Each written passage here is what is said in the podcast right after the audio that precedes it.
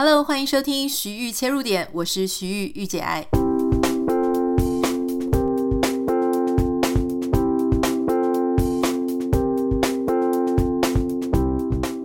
Hello，欢迎你收听今天的节目。有一些网友问我说：“哎，你不是说日更吗？怎么昨天就没有更？”哈，我要跟大家报告一下，就是我记得在前两期节目我们说要日更的时候，我也。为自己留下了一个但书，就是因为我最近要开刀，然后前一阵子在考试哈。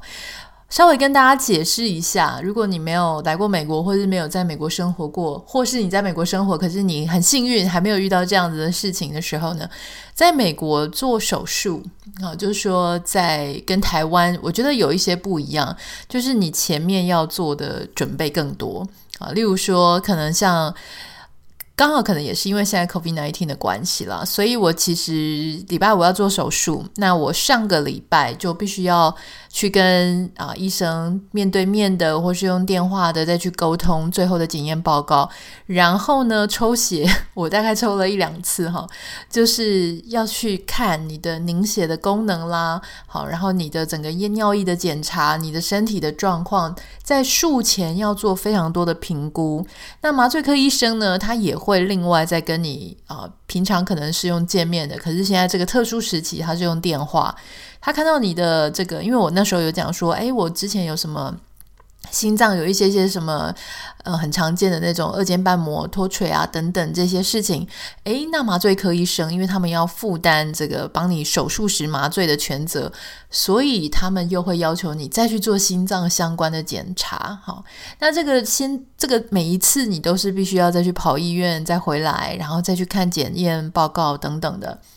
然后现在很特殊的状况是，你的术前两天，你必须要去做这个 COVID 的检测，好，所以假设我礼拜五做手术，礼拜三就要再去一次，所以这个前前后后，那时候一直没有办法跟大家 promise 说能够日更的原因，就是因为几乎。每一天或每一两天，就是要一直跑医院。那其他事情还有可能有时候身体状况有点累啊等等的，所以我其实那时候一直在想说，我不太确定我能不能够每天哈，就是说在六月整个手术结束之前，能不能够很规律，我尽量了哈。不过这一段时间也算是一个学习啦，因为其实以前都没有机会多认识一些美国的医疗。那像这一次呢，我不是刚刚讲说要做血液检查、尿液检查，我就发现一个非常有趣的事，今天也可以跟大家分享哈。在台湾，我们在医院里面做尿液检查，或是在不管你是做健检哈，或是术前。可能我们都有一个共通的经验，就是可能要你去洗手间，然后留下你的简体之后，你就会把那个瓶子拿出来，瓶瓶子上面会有你的名字嘛？拿出来之后放到某个窗台，窗台上面会有呃一个小架子，哈，里面你就把你的简体留在那里。所以当你从厕所走出来之后呢，到那个窗台中间，你其实手是拿着那个东西，然后在大家前面去放好你的简体。这一次在美国的时候呢，我就觉得很有意思哦，因为我们那个医院啊，哈，这个如果他知道说你是要来抽血来验尿的，他就会先请你去一个像实验室的地方。好，然后我那一天他就先，我就拿着一个袋子，袋子里面有装尿液的那个瓶子，好，那是空瓶啦。我就先进去，因为我搞不太清楚他们的流程，所以我进去之后呢，实验室的那个姐姐哈小姐，她就护理师啦，她就帮我说：“哦，OK，现在我们先帮你抽血。”美国的抽血抽很多诶，我记得我在台湾，我们做不管做检查还是什么，好像抽没有抽这么多。每次在美国抽，我都抽到大概五管以上的血，好，就是小小的那种试管，但也没有很小了，大概一个试管的长度，但是抽五管。抽完了之后呢，诶，他就跟我说：“好，那你现在可以去验尿了。”然后就跟我讲，在实验室里面的一个厕所，他还特定指定那个厕所跟我讲，说是那边。我跟他说：“哦，好。”然后因为我搞不清楚流程，所以我就问他问得很清楚。我说：“所以等一下留完尿液之后，是把它拿出来交给你吗？”结果他看我的眼神非常的惊讶，然后有一点慌张的跟我说：“他说啊，不是，就是你待会在里面。”然后他讲了一串英文，我有一点点听不是很理解。总之，我大概猜得出来他的意思是不要拿出来，里面有一个地方可以放哈。那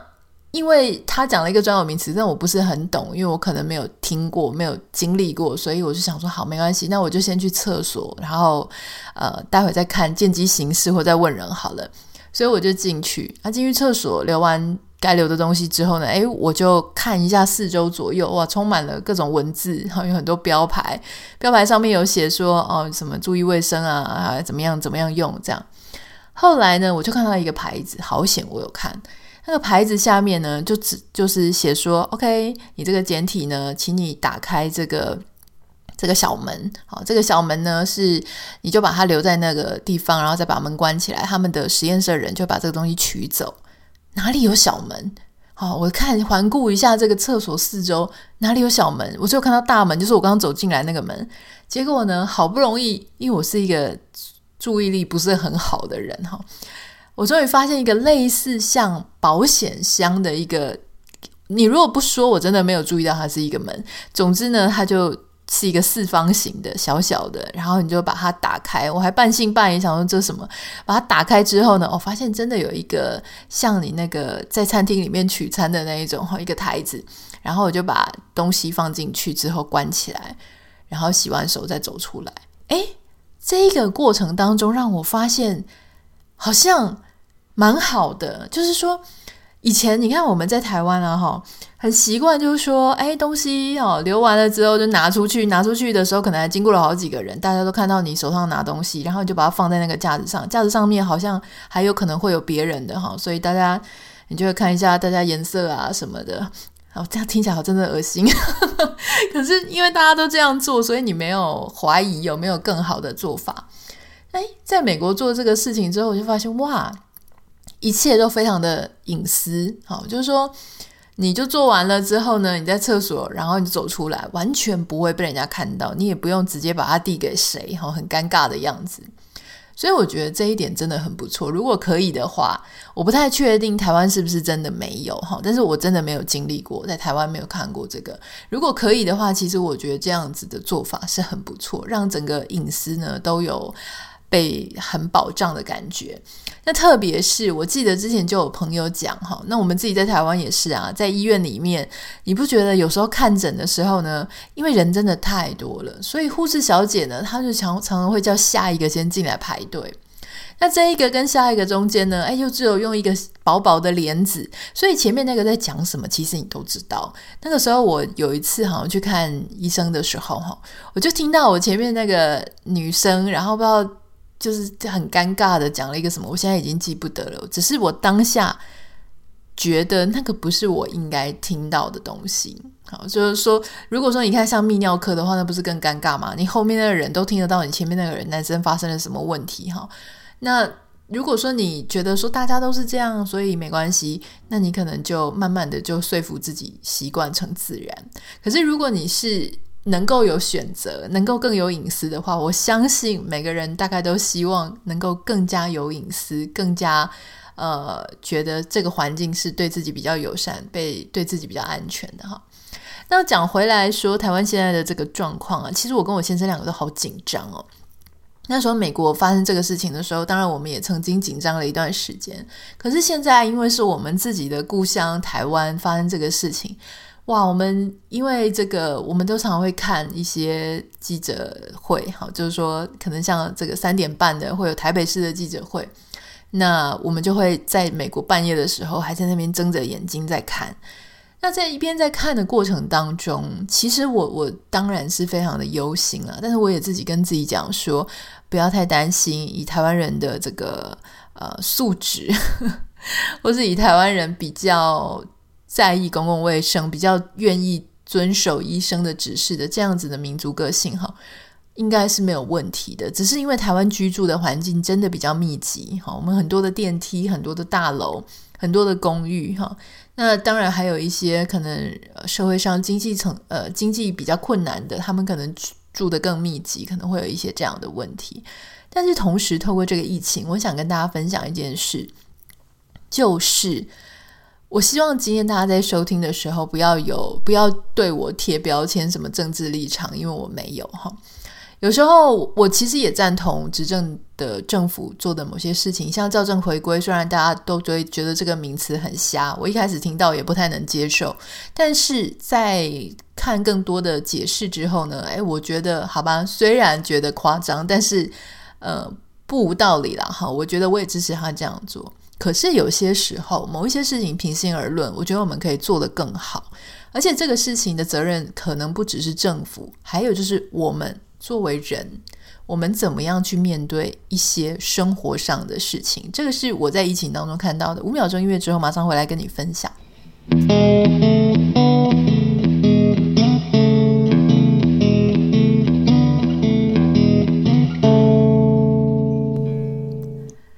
呃，想要跟大家分享这个事情呢，其实我希望你没有跟我一样，但是我相信很多人跟我一样哈，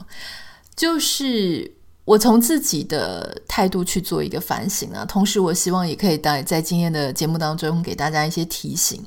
一开始欧美各国疫情发生的时候，哈，包含像这个中国大陆地区也是非常的严重，在当时我不知道你有没有曾经跟我一样，就是会觉得。别的国家、别的地区，他们所做的行为很夸张，不应该这样做。例如说，哈，我记得那个时候，很多人看到大陆的方舱医院的时候，哇，就嘲笑他们，觉得很多人在等死。那那个时候，意大利非常严重的时候，也有很多人说啊，你们这些意大利人哦，都到处乱跑，然后一下就崩溃了。你看吧，就是因为你们啊、呃，没有很认真、很积极的在面对，所以导致整个国家哈就变得很民不聊生啊，很可怜的样子。那甚至我们有一些欧洲的朋友，可能在其他国家。他们的国家的医疗单位就跟他们讲说：“你们不要送来医院，你们就是留在家里就好了。”哈，那大家也觉得很无助、很绝望，觉得自己国家怎么这么烂。当时有非常多台湾人、台湾的朋友，呃，散居世界各国或是在台湾，对于其他国家这一些做法，哈，觉得不管是医疗的做法，或是一些紧急应变的做法。都有非常多的批评，非常多觉得不可思议哈，觉得还是在台湾好，台湾多棒棒。这个事情我印象非常的深刻，因为对于我们所不熟悉的状况，尤其当时在台湾，其实并没有发生这些事情，我们都会很批评式的去看别人。例如说，我们就觉得说，哈，就是不让对方出门哈，或者说，哈，盖什么方舱医院，然后会说，哈。不能呃，这个不不去医院治疗，就是留在家里，好像等死一样。我们会有很多用我们固有的观念去评断别的地方他们所做的很多政策，然后我们就会摇头，我们就会叹息，我们就会觉得还是我自己的最棒，我们自己才没有遇到这个事情，好幸运。可是到现在哈，我想大家这个我们在美国这个疫情已经一年多了，台湾现在正在很严重的发生当中哈。那你会发现，因为台湾现在也面临到它的困难，就是说，OK，因为医院的能量哈，这个容量不足，量能不足，所以有一些比较轻症的，它必须要放在集中检疫所，或是放在非医院的地方；有一些可能更加轻微的，可能就请你在。自己的家里面去做做复原，因为事实上哈，我们在很多朋友他们在欧洲各国，他们的亲人也得到了 COVID。事实上，很多时候是可以自己痊愈的。但当然，每个人状况不一样。如果你原本就带有一些呃固有的疾病，那可能会很严重。可是如果说你是一个诶本身抵抗力啊，或是运气特别好的人，其实你是会复原的。那你有没有看到台湾他们也在考虑说，诶，有一些轻症哈，或者说比较没有这么危急的，也许可以把他们放在一起，哈，就是做集中的管理。为什么要让他们集中在一起呢？是因为第一个他们已经得了，第二个避免他们。出去跟这个路人啦，或是跟家人哈去做一个群聚的传染，所以这一些做法，这不是很像方舱医院吗？哈，所以当然你可能还是会就是批评说啊，哪里有一样，我们呃比较干净啊，比较人道等等，whatever 哈，就是你硬要这样说也可以。可是我要讲的事情是，当。我们自己也遇到这样子的状况，自己也遇到这样的困难，同时也开始想，人家那些做法是有道理的。原来就是因为他们遇到这样子困难，所以他们当时会这样子去处理，你才能够了解为什么他们那时候这样做。这个时候，如果你还记得你那时候不屑不耻、觉得夸张、觉得无法苟同的情绪，如果你还能够在这么久之后还能够记得要这样反省的话，那这个时候我觉得是一个很好的时机，让自己学习谦卑。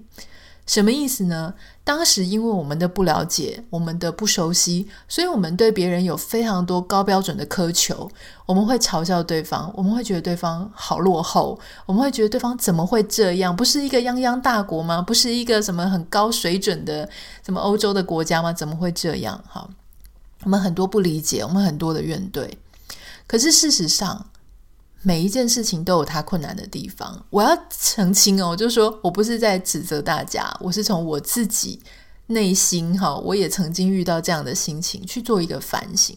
就是这个时候会让我去回忆那时候的我，我就会想说，我下一次如果再有，不用说是这么严重的事情，而是我再遇到那些让我无法理解的做法。让我觉得很不可思议的做法，让我觉得说：“天哪，你怎么会这样做？”如果说我才不会这样做，这样子的想法，我会让他缓一缓。其实，当我们有这样子的想法的时候啊，它是另外一种我们内心里的骄傲，因为我们会觉得说，对方就是没有我想的周到，对方就是没有我做的好。如果是我，我才不会这个样子。好，其实这是一种这样子的心情的延伸啦。所以当，只有当你自己也面对的时候，只有当你自己嘛度丢的时候，你才会发现说：“哦，原来这个事情没有那么好办。有多少人生的事情不是这样子吗？当我们在看别人啊，为什么会外遇？为什么会搞到离婚？为什么会家里出现破裂的状况？为什么会一个孩子都教不好？遇在你身上的时候，说真的，你不一定可以做得比人家更好。好，人家这个离婚。”可是人家离得好好的，没有完全没有怨怼，没有吵架，没有吵闹。当事情发生在你自己身上的时候，你能够这么心平气和吗？你能够还有这样子去体贴别人的想法吗？这个事情非常非常困难哈。所以我觉得这个东西，如果我们能够汲取一些教训，我们能够在时间过了之后，当我们也遇到一样的事情之后，回想我们那个时候的所作所为，回想我们那个时候所做的事情，或许我们才能够理解说啊，当年啊，当时我不应该是这么武断，我不应该只是用我自己的想法去想别的事情。所以，像现在台湾也遇到这个状况的时候，我们突然能够了解说，为什么其他的国家他们一开始的数据不会是精准的，会是修正的？哦，原来是这样子。我们现在突然了解说，为什么北欧那个时候，瑞典好，或是有一些北欧的国家，他们会说：“你们先回家，你们如果没有非常紧急的事情，请你不要打电话到急诊室，因为量能不足。”好，我们会了解说，为什么有些时候呢，他们会说：“诶，你如果是轻症的话，请你自己在家。”像那时候美国，他就跟你讲说：“拜托你，你如果说不是很严重的话，请你不要进医院。”因为他们的医院要保留给真的很严重的状况，因为一个社会里面，如果他没有去做你的减伤的分级的话，那整个医疗是立刻会崩溃哈。所以在这样子的状况之下呢，我觉得啊、呃，对啊，就是我们可以思考一下我们自己的一些想法，这是其一了哈。那第二个就是说，我们那时候非常的自豪哈，就是说台湾很多时候是在做超前部署。那当然我，我不可否认，我觉得台湾在当时，呃，包含这个口罩的生产链，或是说我们有很棒的告诉你哪里买口罩，这些事情确实都很超前，因为在其他国家都还没有发生非常重大的状况的时候，我们已经在做这件事。我觉得那个时候政府做这件事做得很不错哈。但是呢，有时候你你要知道，就是其实我们自己在美国，我们都觉得说哇，台湾好棒，台湾好安全哈。可是同时，我不知道我能够说中多少在海外的人的心声。就是当海外的疫情延烧了一年多之后，其实很多在台海外的华人会有一个心情，就是哎，我台海外已经有一个新的 normal。就最近不是很多这个 CDC 疫情中心他们会说，或是柯文哲他说我们要一个新 normal，就是说新的常态。其实海外这个新常态已经一年多了，就是在家工作。远端工作，然后保持社交距离，而且我们要勤洗手、戴口罩，然后了解说什么样的距离是有危险的，什么样的距离是没有危险的，什么样的状况是需要去看医生的，什么样的状况是需要自己自我保护，这个都是欧美这些非常严重的国家的一个新常态。在欧美的台湾人呢，其实蛮担心一件事情的，就是说，诶，感觉台湾很安全，但台湾完全没有进入到那样子的常态，还是在以往的状态。好，以往的状态就是说我完全出去都不用戴口罩，不用小心，然后我还是继续的去玩乐，继续的做我以前做的事情。哈，那也没有对什么远距工作啊，有做什么的呃很积极的预备或是处理，好等等的。所以这个事情是有好有坏，好就是说，诶，大家都不用去担心受怕。可是那个坏就是说，那万一呢？好像我们已不是还有一些什么演练演习，可是好像都没有看到他们在做疫情的演习。所以这个超前部署呢，诶，曾经是做得很不错。可是超前部署跟超前放松，它只是一线之隔。好。所以其实就会很多人讲说，已经欧美已经发生这么久了，怎么会在疫情的时候，哎，你们还是这么很惊慌失措哈？好像就是要花一点时间。不过我觉得其实现在已经做得很不错了啦，哈，就是大家都有在做，大家也都很辛苦，尤其是公职人员，我必须要讲，真的是这个老瓜想个老暖哈。我觉得在执政的执行者应该要给他们多一些鼓励，因为他们真的很辛苦。你要讲哦，他们是。要为了自己，为了国家，这这个是真的是很不容易哈。所以大家不要再讲说什么公务人员很轻松了哈。每次真的是他们一开始啊，这个国家发生什么事情，或者说这个政府希望大家能够配合什么事情，他们都是第一先站出来。所以我们要非常感谢他们哈。那我在我自己的脸书当中呢，也有分享一些国外哈。因为台湾的疫苗的施打率是很低，那很低。一开始是因为大家不敢打哈，后来是因为没有疫苗可以打。那我们现在当然是希望说这个疫苗它可以尽快的到达台湾，让人人都想要打疫苗都可以打到哈。那另外当然还有一个很重要的事情，就是要怎么样鼓励大家出来打。那我记得我在我的脸书上面呢，我就分享一个我觉得很有趣的事情。我有一个英文老师，他在美国的 Ohio 州。他那天就很开心的跟我讲说：“诶，我注册了这个疫苗乐透。”然后我就说什么叫做疫苗乐透啊？然后他就说：“哦，因为 Ohio 州政府呢，哈，美国就是这样，有好几州嘛，然后每一个州呢，他们其实对于他们自己的政策可以做一些自己的处理。那 Ohio 州呢，他就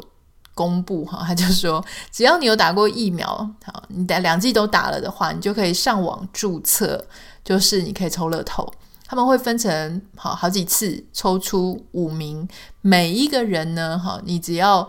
这个中奖的话，你都可以得到一百万美金啊。如果是十八岁以上啊，就是一百万美金。那如果是十二岁到十七岁这个学龄儿童哈，那他就是支持你的大学学费四年，学杂费、住宿。你知道美国的学费非常贵哦，所以这一笔真的是很重要。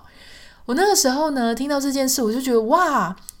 那算是蛮蛮有创意的，对不对哈？我们平常就是很多人会去，呃，想要就是中乐透啊哈。那这个呢，他让这个呃更多的人有意愿去参加乐透的抽奖。另外，我觉得更厉害的一件事情哦，是学龄儿童，我让你提高你的升学意愿，好，就是大学四年补助你，让你没有后顾之忧，然后这个让你这个连就学率都提高。我觉得这一个。蛮聪明的，当然就是说啊，就是打个疫苗，应该是要公民素养啊，怎么还会去要用钱去做刺激哈？他没有办法，美国是一个非常右派资本主义、极度资本主义的地方哈，很多事情可以用钱解决，粗暴简单啊，用钱直接解决不啰嗦。虽然啦，我想说，看在我那些欧洲，例如说像北欧啊、挪威、瑞典那些朋友的眼里，可能会觉得很不可思议，想说哈，这个东西在我们国家可能讲一讲，然后这个社会主义啊，大家公民意识就会直接去打了，哦，不需要用到钱。但是我觉得，如果能够用钱提高这些意愿，让整个国家更安全，没有什么不好啦。我觉得也是 OK，总比你都没有什么做法，然后大家在这边意兴阑珊。然后有些人有打，有些人没打，其实还是蛮危险的哈。那最后呢，节目最后，哎，其实我们今天也没跟大家聊什么，就是聊一些疫情上面的一些呃自我的反省了。希望能够陪伴大家在这个疫情在家工作的时候呢，有一些呃比较有趣的一些生活话题。因为我觉得现在如果跟你讲一些什么要如何成功啊，如何赚到一百万，我觉得大家压力也就太大了。所以我们先不要讲那一些啊、如何。做到业绩，或是如何呃赚大钱这么难的事情啊？我觉得我们就放松放松哈。那最后我要跟大家讲一件事情，就是前几天呢，我做了一件我觉得我在居家隔离一年多以来最大的个人的一个突破。当然这一年当中，我们做了很多事情，例如说我们自己包饺子啦，呃，然后我可以在家最高足不出户十天哈，就是连出去都没有出去等等的。我觉得最难的一件事情是让一个从来没有自己动过手剪头发的女生啊，就是我。我其实你知道，在台湾，我们一定是，特别是我做这个工作，我们出去一定就是找那个固定的设计师，然后帮自己染头发、剪头发哈。那你就会很担心说，如果自己把它剪坏了，会世界末日。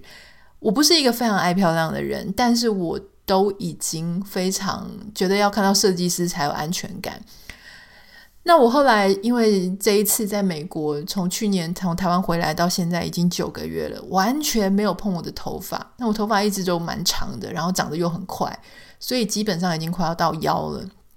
太热，最近真的太热，热到我真的要疯了。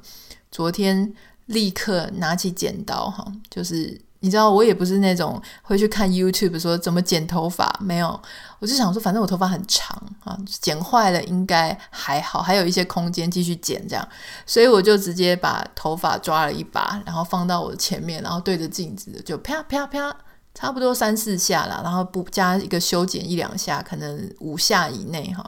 我的头发就变成一个中长发了，从非常长的长发变成中长发，很齐，没有层次。也没什么打包这种东西，因为你自己在哪会用这些事情啊？所以，诶，我发现其实也还蛮好的耶。我觉得我会迷上这种，你知道，我们要出去啊，我以这种长度的头发，又染又烫又剪哈，差不多一下去就四五千块台币，跑不掉了哈。如果在美国，我有查过，差不多可能也要六千多块。那你看自己剪五下，立刻剪完，好，连那个外面什么一两百块那种都不用。我觉得非常好，我觉得我会迷上这种感觉，以后我可能都会自己剪了。因为老实说啦，女生，唉，我是觉得哈，这个头发的长度呢，就是有没有齐，有没有好看啊？老实说，也不是真的那么重要，对不对？我觉得如果说，呃，真的在这种很特殊的状况下啊，我觉得这些事情都是身外之物，不用要求那么多。然后你会想说，哎，那我是不是可以帮我老公顺便剪一剪头发呢？之前我有试过，他说我把他头那个耳朵剪到流血之后，他就跟我讲说算了，他还是留长发好了哈。所以我想，我大概没有办法改变他，我只能改变我自己。好，今天的节目就是在一个很奇怪的地方我们结束了哈。希望我们下一次的节目呢，我要跟大家聊一些比较健康、比较有营养的主题。对，今天我想这个礼拜我们就当做是疫情，然后我手术之前的一个放松这样子。那在手术之前呢，我希望我能够再跟大家录个一两集哈，或者说我们预录一下。那这样，因为手术完可能肚子会痛，我怀我怀疑啦，因为有个伤口在那里，我不想要我一边跟大家讲话的时候一边啊，就是一边在颤抖，我觉得大家听了会很痛苦哈。好，那我们就先这个样子。如果你有什么想要跟我分享的呢？呃，不管是有什么意见啊，有什么共鸣啦，哈，或者说你想要祝福我啦，手术健 手术顺利之类的，帮我祷告哈，我都很欢迎。你可以私讯到我的呃 I G Anita 点 Writer A N I T A 点 W R I T E R 上面已经被植物占满了，因为植物是我最近非常风靡的一个乐趣。如果大家在家里这个 Stay Home 很无聊哈，居家隔离很无聊的话。其实欢迎可以种植物了哈，植物真的是一个，你可以跟他聊天。我现在都会跟我的植物聊英文，就是练习我的口说这样子。那如果你可以方便的话，也可以帮我们在 Apple p o c k e t 上面留下五颗星跟你的留言。好，那就先这个样子了，我们下次见，拜拜。